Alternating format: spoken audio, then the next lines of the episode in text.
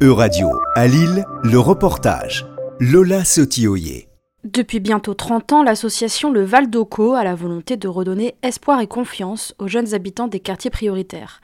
La pédagogie mise en œuvre au Val d'Oco s'inspire de celle qui est préconisée par Don Bosco, un prêtre italien du 19e siècle. C'est dans cette dynamique que le Val d'Oco de Lille s'engage en ce début d'année 2024 dans un projet européen financé par le programme Erasmus pour encourager la mobilité des jeunes issus des quartiers, en l'occurrence de l'île Sud. Souvent, euh, la, question du voyage ou la question d'aller voir un petit peu au-delà de la frontière de l'île Sud euh, revient dans les conversations qu'on a avec les jeunes. Caroline Duconseil est la directrice du Val d'Oco de Lille. Ça c'est un peu naturel naturellement fait de réfléchir à qu'est-ce qu'on peut faire, qu'est-ce qu'on peut, où est-ce qu'on peut aller. Et du coup, on s'est posé la question de se dire que euh, bah, l'Europe, c'est quand même la porte à côté. Et ça fait partie aujourd'hui définitivement des opportunités que les jeunes euh, peuvent avoir dans leur carrière professionnelle, etc.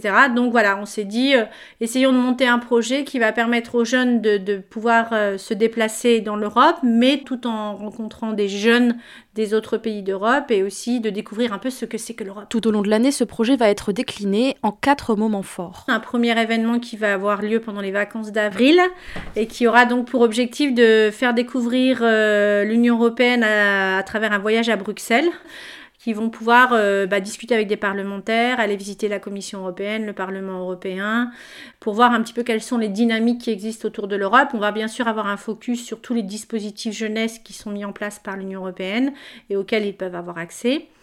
Un deuxième temps sera autour du mois de l'Europe, où là, les jeunes euh, dans leur quartier vont devoir organiser un événement et parler de l'Europe aux habitants, mais aussi à leur, euh, à leur père.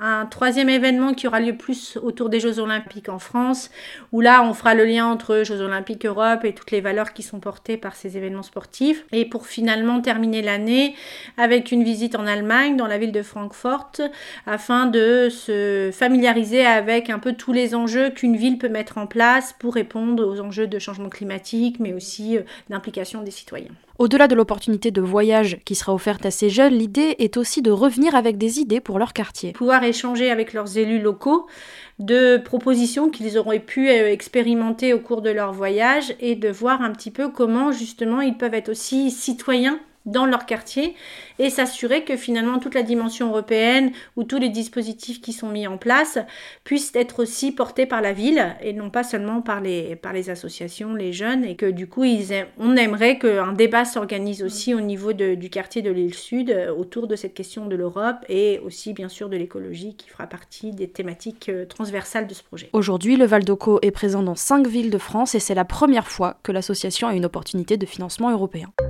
C'était un reportage de radio à Lille. À retrouver sur euradio.fr.